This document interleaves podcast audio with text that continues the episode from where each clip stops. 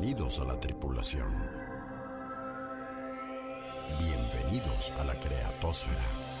Bienvenidos al intercambio de ideas. Bienvenidos a Merca Plus, Mercadotecnia con lo que quieras.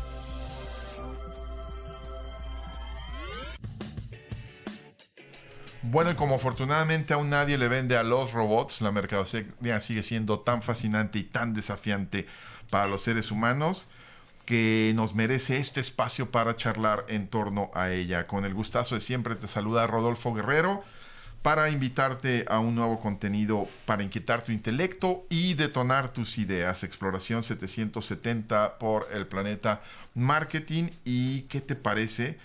Si en esta ocasión es obvio que la temática y de lo que se va a hablar en eh, el tema eh, de marketing es en este foro cultural que va a captar las eh, miradas, la atención no solo de América entera, y, sino del mundo de habla hispana, eh, pues me estoy refiriendo a la Feria Internacional del Libro de Guadalajara, su edición número 36, entiendo, pues nos va a atrapar. Entonces, ¿qué te parece si hablamos de marketing editorial?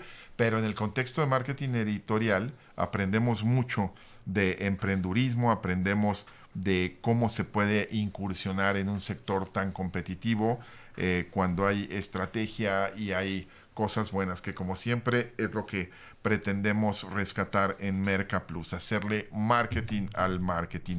Nuestra invitada es Mina Navarro, directora y fundadora de la editorial Ponle Acento, una eh, eh, editorial incipiente, eh, emergente, pero que empieza a abrirse camino y con ah, algunos títulos y sobre todo estrategias bastante interesantes. Bienvenida a la nave de Merca Plus, Mina, un placer tenerte esta noche para charlar. Un placer, buenas noches, gracias por la invitación. No, hombre, pues encantados, ya, ya, ya me la voy antojando. ¿Y de qué irá la charla a detalle? ¿Por qué no vamos a escucharlo en las coordenadas de la exploración? Activando propulsores. Coordenadas de exploración asignadas.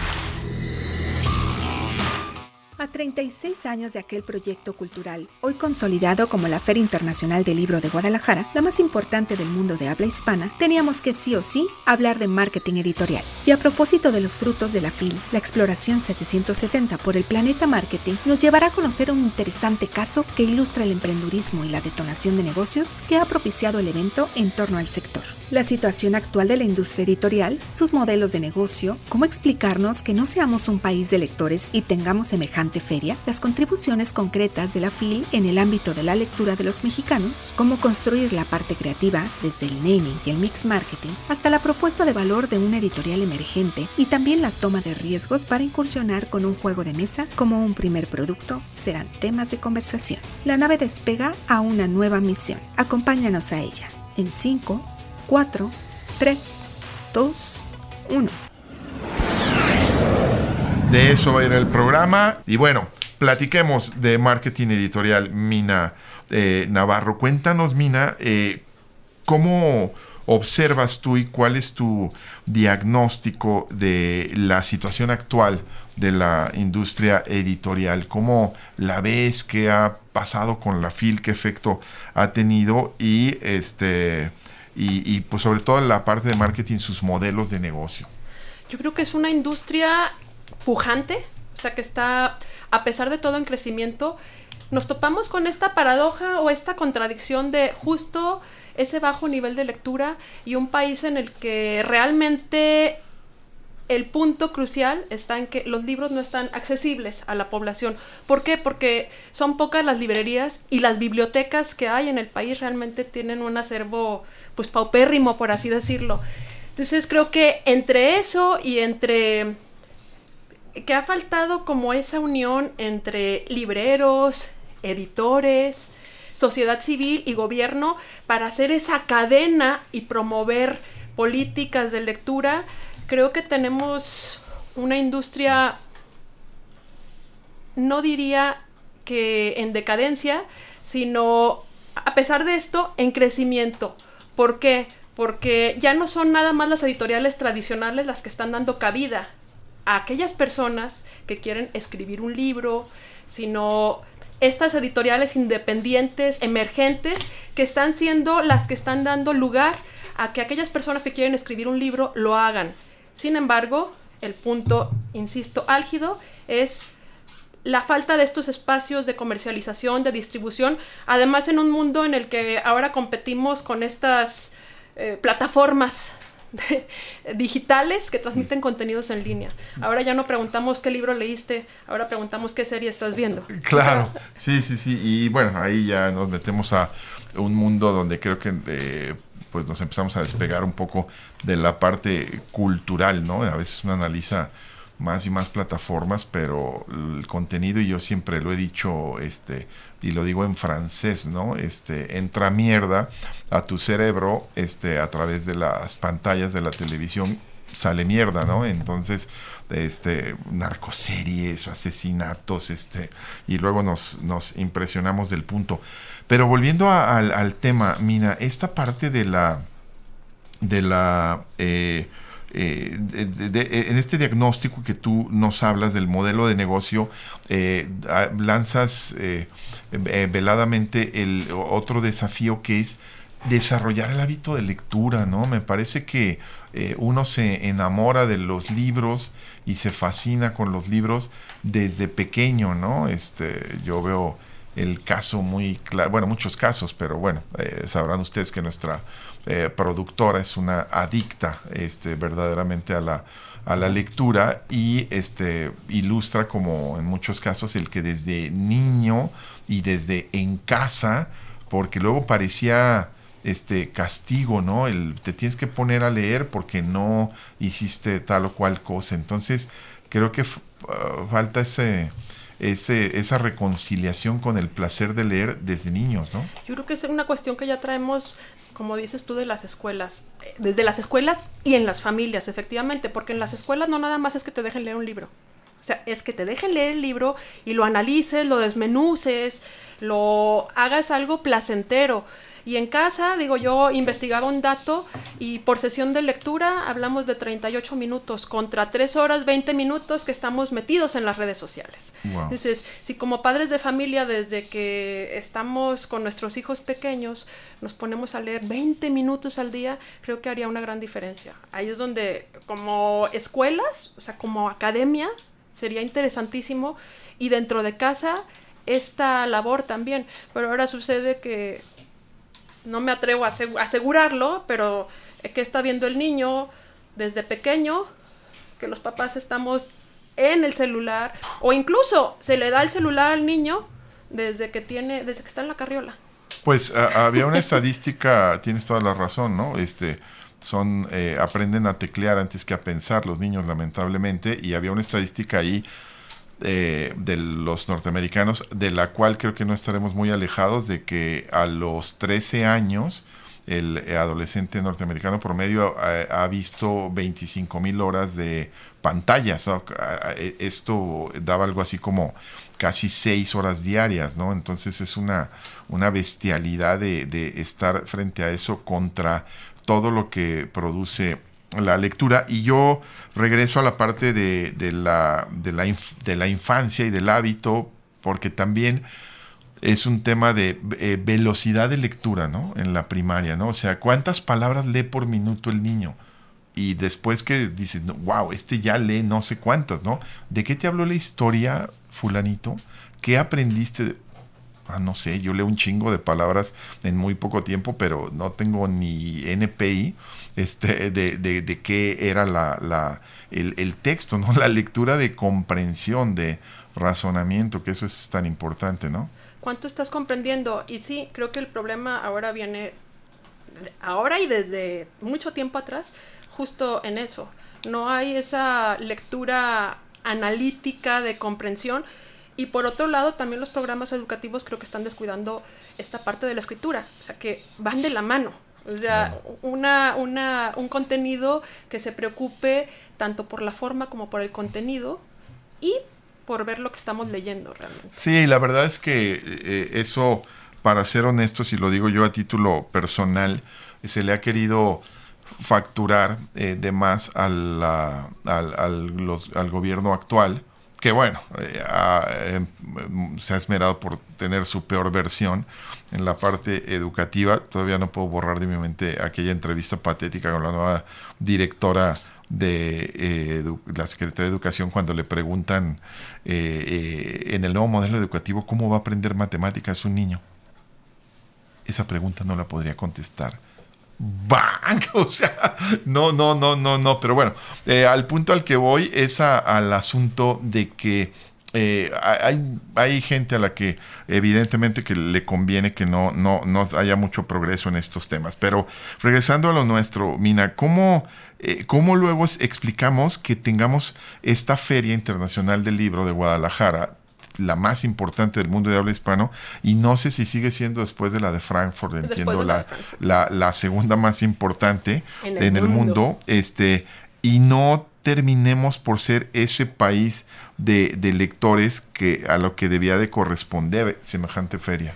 Yo creo que la feria, además de ser, por supuesto, un espacio importante de letras, de libros, se ha convertido en un foro mucho más amplio que solamente el libro, porque aquí en esta feria eh, vienen académicos, intelectuales, escritores, en donde se dirimen y se discuten asuntos de la cultura contemporánea, ¿no? O sea, creo que va mucho más allá de eso. Y sí, o sea, debería de ser una feria que nos aportara mucho más en cuanto a, la lectura. Por ser la feria, decimos, más importante de habla hispana. Paradójicamente no es así y podemos hablar de, las estadísticas de lectura. Sí. Eh, o sea, eh, eh, justo según el INEGI, estamos en 3.7 libros por año. Que lee el mexicano promedio, o sea. Y si es que son eh, libros, realmente, porque dentro de las estadísticas se toman en cuenta revistas, periódicos, otro tipo de contenidos que tienen que ver con la lectura, pero realmente qué tipo de lectura se está leyendo. Sí, claro. Literatura o... Eh, ahí hay una clasificación también donde creo que no llega ni al 40% de literatura. Hay diferentes tipos de contenidos. Hay que analizar qué es lo que se está leyendo dentro de esos 3.7 libros.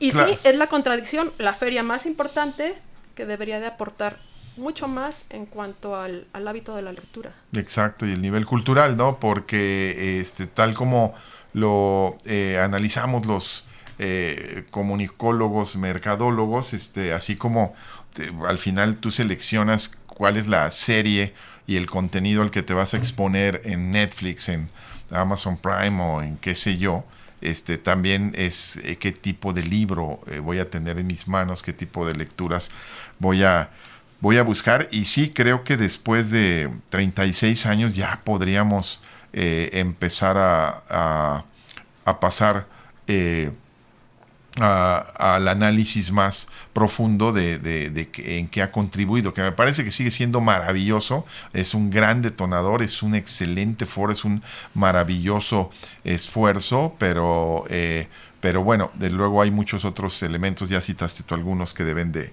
hacer su papel también para que, para que rinda más frutos. Y Mina, este, cuéntame, en ese contexto que hablábamos de la Feria Internacional del Libro, el hábito de la lectura, las oportunidades, lo que hay, eh, ¿cómo te avientas? Me llama poderosamente la atención, ¿cómo detectas la oportunidad y decides pasar al emprendurismo? Este, decir, yo que creo que es importante hablar de tu, de tu background y, alguna anécdota por ahí que nos estabas contando también, ¿no? Sí, fíjate que tiene que ver con esta, este aporte. Eh, primero, bueno, ponle acento, nace como con un juego de mesa, justamente. Eh, así es como empieza, primero un juego de mesa y luego vienen los libros. Y el surgimiento del juego de mesa tiene que ver con este aporte a la promoción de la escritura y la lectura, a final de cuentas. Eh, como detección, eh, me he dado cuenta de que la escritura está muy descuidada desde las escuelas. Alguna vez, no alguna vez, varios años fui docente de secundaria de español y antes estuve en universidad y en ambos niveles me daba cuenta de que esta parte que va ligada con la lectura estaba sumamente descuidada. Y fue cuando planeamos sacar un juego de mesa ortográfico, un juego de mesa en donde dices que la lectura y la escritura y el tema de la ortografía no sea algo justo como de obligación, aburrido. Como parte de este emprendurismo, empiezo a dar talleres de ortografía y redacción abiertos para las empresas. Y dije, bueno, no hay mejor forma de aprender algo que jugando. Claro. Que jugando. Y entonces, bueno, se tomó un diplomado para poder armar este juego de mesa con expertos en la materia. Y fue como surge el primer juego de Ponle Acento. Un juego de cartas en donde vamos reforzando las reglas ortográficas de acentuación de nuestro idioma para recuperar esta parte que creo que vino a reforzarse después de la pandemia, ¿no? Porque ya ahora todo media a través de un escrito. Claro, sí, sí, sí, yo coincido contigo, o sea, vivimos literal en un analfabetismo funcional espeluznante, ¿no? Sabemos leer y sabemos escribir en teoría, pero jamás leemos, jamás escribimos y esto merma también eh, la parte eh, intelectual y la parte creativa. A mí me sigue pareciendo eh, patético esa estampa que ya he citado en más de algún programa acá para ilustrar ese problema de creatividad. O sea, yo no podía creer cuando existía esa empresa Hallmark que hacía muchas tarjetas de felicitación hace 20 años y eh, encontrarte el 8, el 9 de mayo a gente que se tiraba media hora buscando una tarjeta para que el mensaje que un norteamericano seguramente había escrito y se había traducido le diera la felicitación a tu mamá diciendo, o sea, pero simplemente exprésalo, dilo, pero luego van esos inhibidores, ¿no? De no saber este, escribir. Ya no hablemos de sintaxis y de un orden lógico, sino de gramatical y ortográficamente, ¿no? Sí, entonces así, así surge con esta idea y luego vienen eh, los libros. El primer libro que surge en 2022, marzo de 2022. Sin embargo, eh, como proyecto ya con libros, se empieza a dibujar desde justo un día antes de la pandemia un día antes de la pandemia, donde imparto un taller que se llama Es tu libro realidad, para armar toda la estructura del libro, la planificación, viendo la oportunidad justamente de darle esa posibilidad a aquellas personas que quieren tener, compartir un contenido de valor, que quieren posicionar, reforzar su marca personal, posicionar o dar empuje a su proyecto de emprendurismo a través de un libro. Esa es la, oportunidad que se detecta después del juego, porque son dos cuestiones que van ligadas, ¿no? O sea, todos los puntos se van uniendo. Primero es el juego de mesa, luego surge el taller Haz tu libro realidad, justo para aumentar la credibilidad y la confianza de aquellas personas que quieren posicionar, reforzar su marca personal a través de un libro. Claro, un muy buen examen para diferenciar y un dato este importante eh, en lo que he llamado yo la era de la autoproclamación de los influencers. Hace poco, la semana pasada, leí a alguien que estaba muy en línea con lo que este, yo exponía ya desde hace mucho tiempo. y en esta era de la autoproclamación de los influencers, donde cualquier imbécil cree que puede hablar de cualquier tema. Este, y, bajo con qué autoridad, no tengo idea, ¿no? Pero, eh, y, es un gran diferenciador eh, esto de, este, pues escríbete un libro, ¿no? Para que planteen las ideas y a ver si, si ahí, este, eh, verdaderamente tenemos esa, esa capacidad, ¿no? Tu experiencia como docente, ¿qué tanto influyó en tu eh, inquietud de crear esta, esta editorial, eh, Mina? Influyó muchísimo eh, el, ser docente, el darme cuenta de estas carencias, de estas oportunidades que tenemos desde fomentar la lectura, fomentar la buena escritura. Y bueno, también esto fue una gran influencia, aunado a, mi experiencia también de reportera hace ya varios ayeres en el periódico Siglo XXI, en donde se daba esta labor de investigar, de escribir, es otro tipo de lectura definitivamente. Siglo XXI que después pasó para los este centennials y los millennials a ser eh, público, y después, y después milenio. que ya, yo lo digo ahora, bueno, ya es un periódico completamente distinto, pero el antecedente ahí está. Sí, marcó una, un hito este, en el periodismo local, siglo XXI. Eh, como docente, esta parte o capacitadora de este tipo de temas, fue, por supuesto, un, un aporte de decir no solamente es lo que se puede enseñar en un aula, sino el hacer un libro, el dar oportunidad a exponenciar, a trascender a través de la palabra escrita. Sí, oye, y esta parte que me llamó la atención de los cursos de redacción este, eh, a, a nivel ejecutivo, este, híjole, de verdad que también debe ser todo un apartado eh, de mucho interés de, primero aplaudir a las empresas que reconozcan eh, la carencia que tienen en su eh, comunicación particularmente escrita, ¿no? Y luego eh, pues ir a atenderlos, ¿no? Justo el juego nace porque dando los talleres dije, quiero un, juego de ortografía para ponerlo en el, en el taller, en el curso, y no había, no había un juego que abordara esta temática, sí había por ahí algún juego donde tienes que armar palabras, pero no con acento. Scrabble, que Bobble, que- Exactamente. sí. Entonces, de ahí nace la idea de, de- del juego para implementarla como parte de los talleres y bueno, ya esto fue creciendo, ya se fue comercializando el, el juego, dando a conocer y tuvo muy buena respuesta. Justo en 2019 el primer juego de Ponle acento, porque son dos, en 2019 surge el primero de puras reglas ortográficas y cartas y en 2022 surge el de errores comunes para diferenciar el haber con H, el haber separado, el por qué, el por qué, el por qué. Sí, sí, sí. Muy, muy comunes los errores y que luego este, yo he platicado, hombre, a veces eh, por eh, algún pequeño detallito, por un acento, este,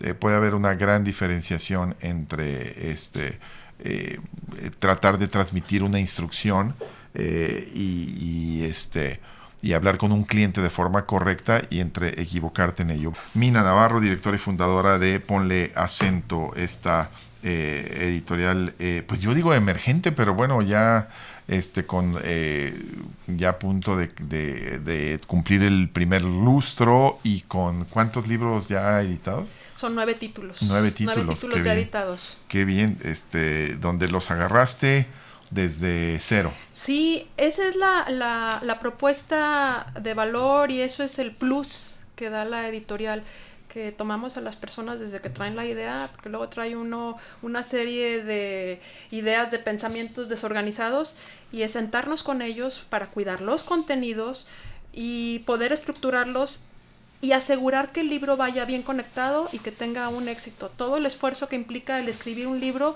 que realmente tenga un buen resultado. Claro, claro, como debe de ser. Este, oye, hubo participación, perdón, de la de nuestros amigos mercadoides, eh, al meteorito de por qué no leemos o leemos tampoco los mexicanos, Gabriel Benítez, no leemos, no porque no queramos, sino porque siempre se nos han inculcado la lectura como obligación, un trabajo y no un goce. Por eso la gente suele regalar libros de autoayuda porque su pensamiento es que si vas a tener que esforzarte por leer, al menos que la lectura te deje algo. Y en cierta forma la lectura sí implica esfuerzo, por eso desde niños comenzamos a leer libros con muchas ilustraciones, con imágenes, para que nos den contexto de lo que tenemos que imaginar. Sí es cierto esa parte eh, didáctica de que los primeros libros vengan acompañados con, con viñetas, este creo que sí es muy bueno. Mauricio Monroy Flores, este, desde París nos dice por huevones, sí, claro, Mau, tienes toda la razón, eres de los míos. Daniel Gómez es por el nivel cultural, desgraciadamente en México se lee por obligación y no por placer, que es lo que debería de ser, por eso es hay un rezago educativo. Todavía me acuerdo del secretario este de, de educación de Peña Nieto, ¿no? Al que le corrige la niña de sexto año, no se dice leer, se dice leer, no, imbécil. Leer. Este casi, casi nomás faltó que le dijera a la niña, ¿no? Este, Graciela Monsiváis, yo siento que la falta de tiempo, las jornadas laborales y los roles de género tan demandantes no nos dan un espacio para sentarnos a leer. Tania Rueda, nos aburrimos pronto, el mexicano es más de estar en sociedad y la calidez de la compañía, la lectura es en solitario, aunque de repente hay por ahí clubes y algunos esfuerzos de clubes de lectura, pero sí, ¿verdad? Es en solitario, tú y, tú y el autor. Esmeralda Castillo, felicidades, muy interesante el programa, gracias Esmeralda. Y, bueno, este, eh, querías con, concluir la, aquella pregunta que te hacía de cómo... Eh, tu experiencia eh, vino a volcarse en el proyecto eh, empresarial de, de, Ponle Acento, ¿no? Sí, es donde todos los puntos se van uniendo con el juego, decíamos, para los talleres, para los cursos de ortografía y redacción, que afortunadamente sí me he dado cuenta y me he percatado de que cada vez son más las empresas que se preocupan ya por ir mejorando su comunicación escrita, más allá de, hablamos de la lectura de libros y demás, aquello que proyectan a través de una página web, de un correo electrónico, de un mensaje de WhatsApp que se emite, porque más allá de que lo mande la secretaria o la recepcionista, es la empresa la que está proyectando una buena imagen o una imagen terrible, la credibilidad y la confianza que puede proyectar a través de lo que se escribe. Porque yo estoy segura que hoy ningún oficio ni profesión eh, se salvan ya de un mensaje o de la escritura. A lo mejor hace muchos años, quizás sí, pero ya hoy ni siquiera el carpintero, ni el que está en el puesto más alto en una empresa, eh, tienen, eh, se salvan. Hace tiempo vi un, una campaña, un cartel publicitario de una senaduría de barrio que me enganchó totalmente, ¿no? Este decía rico pozole, este con ese.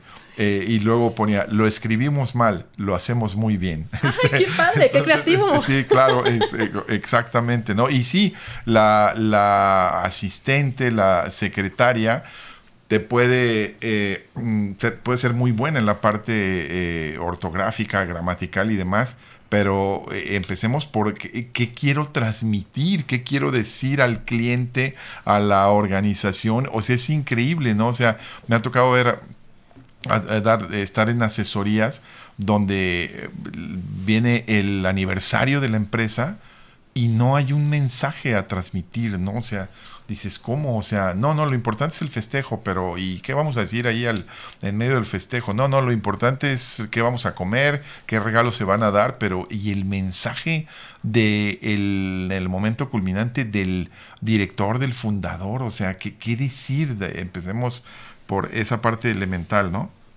¿Cómo, fuiste construyendo ya la parte creativa y de marketing de, de, Ponle Acento? El nombre se me hace eh, muy atinado. ¿Cómo, ¿Cómo, surgió? ¿De dónde viene el nombre? Primero fue esta parte de aportar a la escritura, a nuestro idioma, a la lectura, a la ortografía, literal, ponerle acento a las palabras como tal. Y empieza como una campaña ortográfica que hicimos en redes, donde poníamos memes y demás. Luego son los talleres. Y ponle acento también tiene que ver con ponerle acento a un sueño. ponerle acento a lo que haces. No nada más hacerlo así, sin acento, sin ganas, de una manera gris, sino ponle acento a aquello que escribas, aquello que leas, aquello que emprendas. Eh, tiene que ver con eso. Y hablando de, de, la editorial, que surge con los juegos de mesa y luego vienen los libros, es, a final de cuentas, poder hacer realidad ese sueño que tú tienes de escribir un libro. Esa es la, la parte que citabas tú como muy interesante, ¿no? De propuesta de valor, ¿no? Que eh, eh, aquello de, este, siembra un árbol, ten un hijo y escribe un libro, este, eh, eh, pero bueno, acá es que escribe un libro en toda forma y, porque luego la gente dice, ok, ¿y por dónde empiezo? ¿Quién me ayuda? ¿Quién tiene experiencia?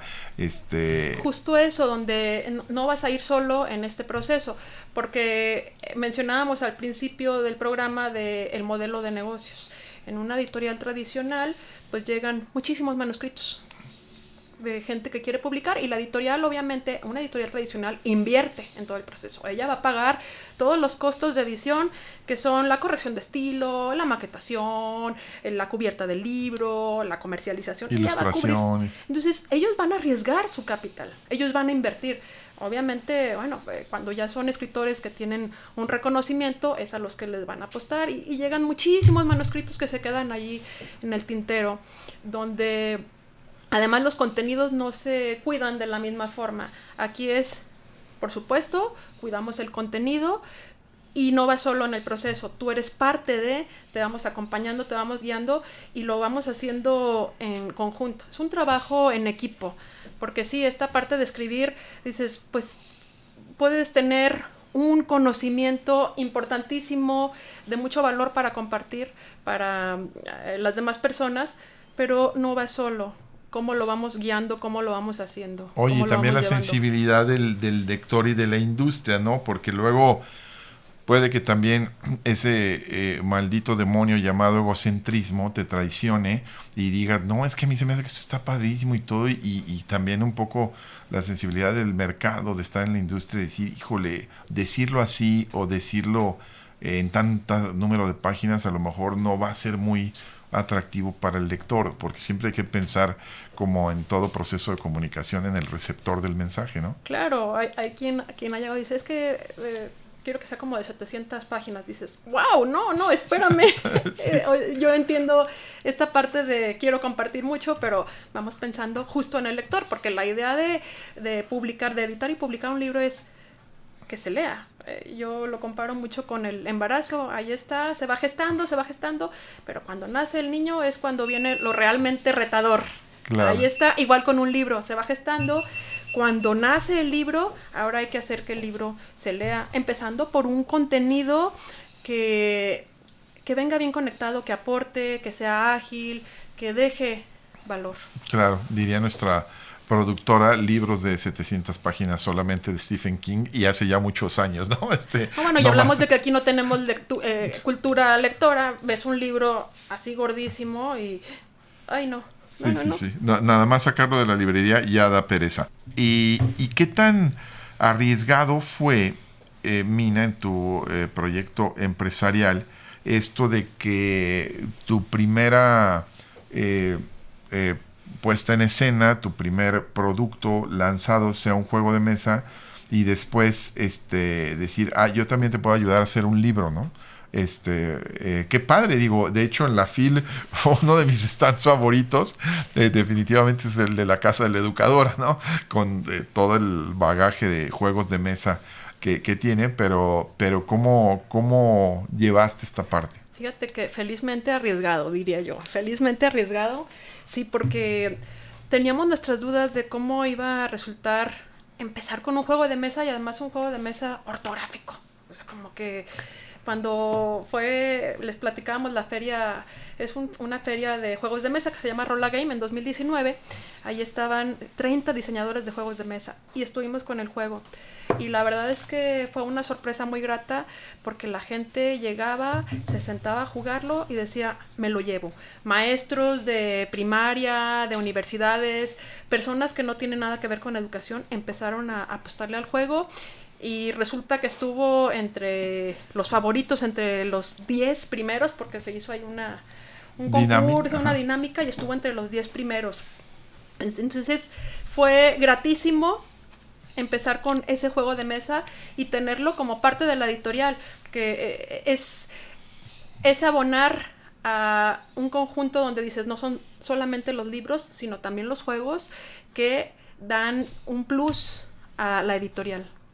Oye, y, bueno, también yo había omitido y no te vaya a meter en algún problema y nos metamos en algún problema, este Mina, este eh, la coautoría del juego de mesa con Álvaro eh, Ferreira, este que está aquí presente y que este no que, hay que reconocer también todas esas aportaciones que esto aparte en el en la en la construcción creativa, en el proceso creativo, creo que tener un, colega, un socio es sumamente eh, reconfortante de, y, da seguridad de pelotear con alguien de, buen nivel las ideas, ¿no? Ahí se, se, sumaron las dos áreas de expertise. Álvaro Ferreira, que es especialista en el diseño de los juegos de mesa, en jugar juegos de mesa, en dar capacitaciones con juegos, juegos de mesa, y Mina Navarro con el área o el tema de la escritura, la ortografía, los libros. Entonces fue un, un match muy interesante. Mm, súper interesante. Garantizó una buena respuesta de inicio. Y volviendo al tema de la, de la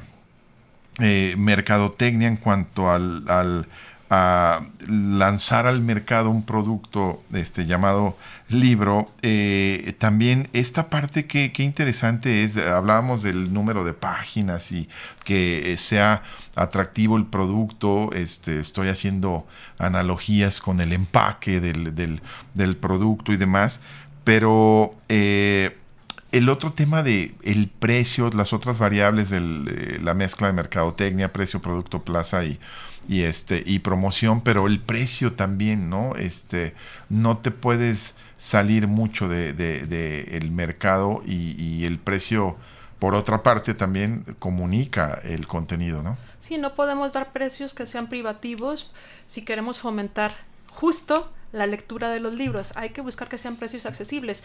Y ahí van eh, de la mano muchos elementos. Uno de ellos es la calidad que le vas a meter al libro en cuanto a la impresión. Y además, cuántos ejemplares vas a imprimir. Evidentemente, a mayor cantidad de ejemplares, puedes maniobrar con un costo mejor. Ya, y, pues volvemos otra vez al punto de la parte eh, creativa y la parte innovadora y todo ese proceso que es por lo que también paga el lector, que es eh, pues el, talento, ¿no? ¿Cuánto vale mi talento? No, no son horas eh, teclado, ¿no? Sino este la imaginación y la, la, estructuración en la que intervienen ustedes mucho para, para sacar un producto de calidad, ¿no? Claro, no nada más es el material, sino el contenido que estás proponiendo. que estás proponiendo como parte del libro. Ah, lo, ah. que, lo que cuesta, al final de Oye, y luego, como siempre sucede también en mercadotecnia, este, eh, hay muy buenos productos que nadie conoce y hay unas basuras de productos. Híjole, yo de verdad este, me vienen a la mente varios libros de mercadotecnia de algunos colegas que dices, híjole, o sea, esto está de verdad patético. Eh, sí, sí, sí, impresos.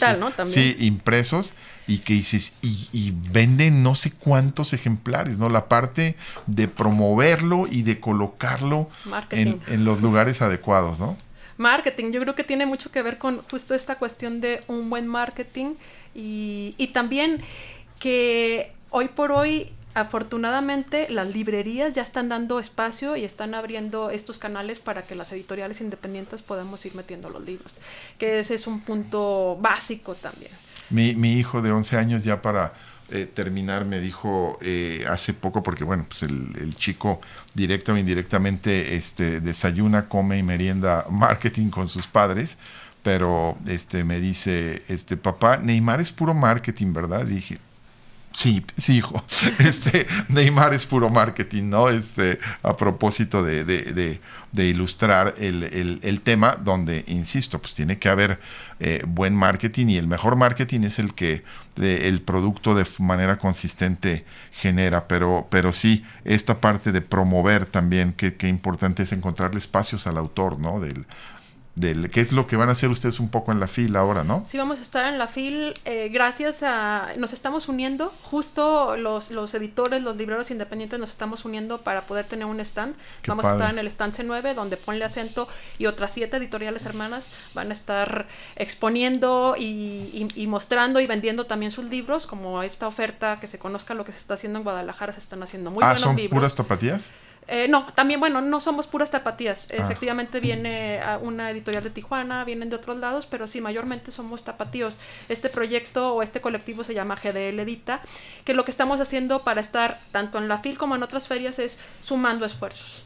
Qué, qué maravilla, pues nos comió el tiempo, este, como te lo decía.